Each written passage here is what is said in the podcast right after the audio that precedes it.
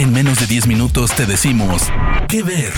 Películas, series, documentales, cortos, stand-ups o shows que recomienda el equipo de Spoiler Time.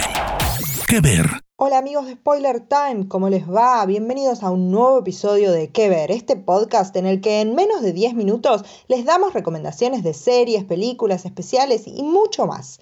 Yo soy Vicky Reptile, me encuentran en redes sociales exactamente así como arroba Vicky Reptile y en esta oportunidad quiero recomendarles American Gods, una serie original de Stars que pueden ver por Amazon Prime Video.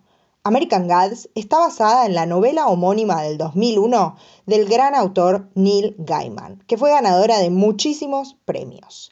La serie se estrenó en el 2017 después de muchos años de estar en preparación. Actualmente tiene dos temporadas y estamos esperando una tercera.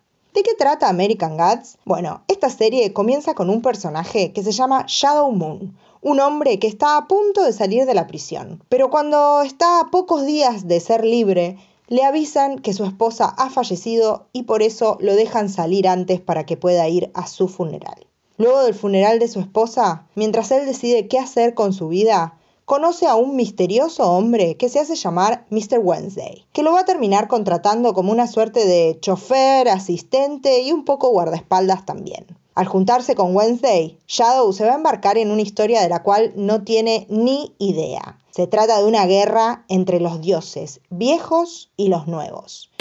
¿Qué ver? ¿A qué nos referimos cuando hablamos de dioses viejos y dioses nuevos? Bueno, cuando hablamos de dioses viejos, sáquenle el polvo a toda su mitología porque van a aparecer absolutamente todos.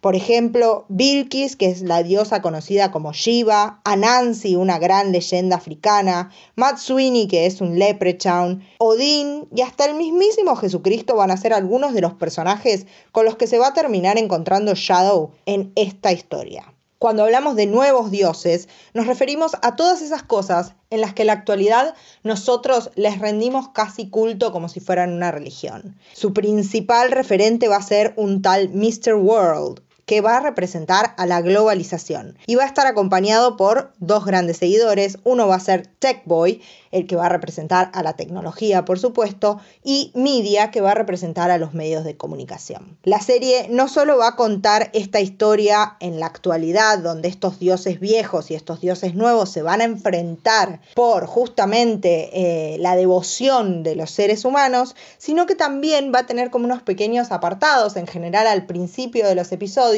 donde nos va a mostrar cómo esos dioses viejos fueron desembarcando en Estados Unidos, que es donde ocurre esta historia. American Gods es un poco una mezcla de clases de historia mitológica, un poco de road trip, porque Shadow y Wednesday se van a embarcar en un viaje en auto tratando de juntar a todos estos dioses viejos para enfrentarse a los dioses nuevos, y un poco una historia delirante de un hombre que está parado en el medio de la nada y no sabe qué hacer con su vida, que es por supuesto Shadow Moon.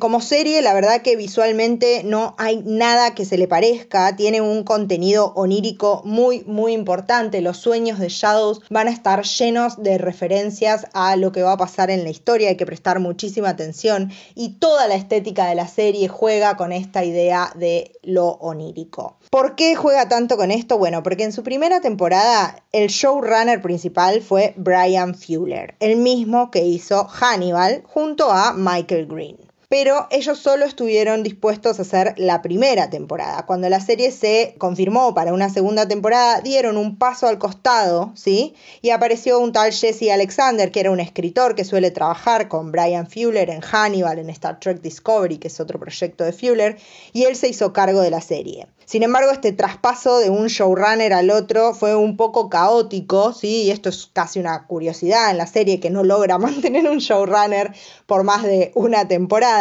y generó un poco de caos sobre todo en el elenco y algunos de los actores principales de la serie dieron un paso al costado. Algunos de esos actores eran de renombre, por ejemplo, en la primera temporada tenemos a Gillian Anderson, ¿sí? la de los expedientes X, interpretando a Midia y tenemos también a Christine Chenoweth interpretando a Ostara, la diosa de la Pascua. Ellas dos, una vez que Fuller dio un paso al costado, también se separaron de la serie, lo cual generó muchísimos contratiempos a la hora de volver a filmar esa segunda temporada. Además, la serie, al ser tan sofisticada visualmente, tiene un costo de producción muy muy alto, lo cual también generó bastantes problemas. Pero finalmente, dos años después de la primera temporada, salió la segunda de la mano de Jesse Alexander, que tuvo algunos episodios menos, 8 en vez de 10, y continuó esta historia de Shadow Moon y Mr. Wednesday.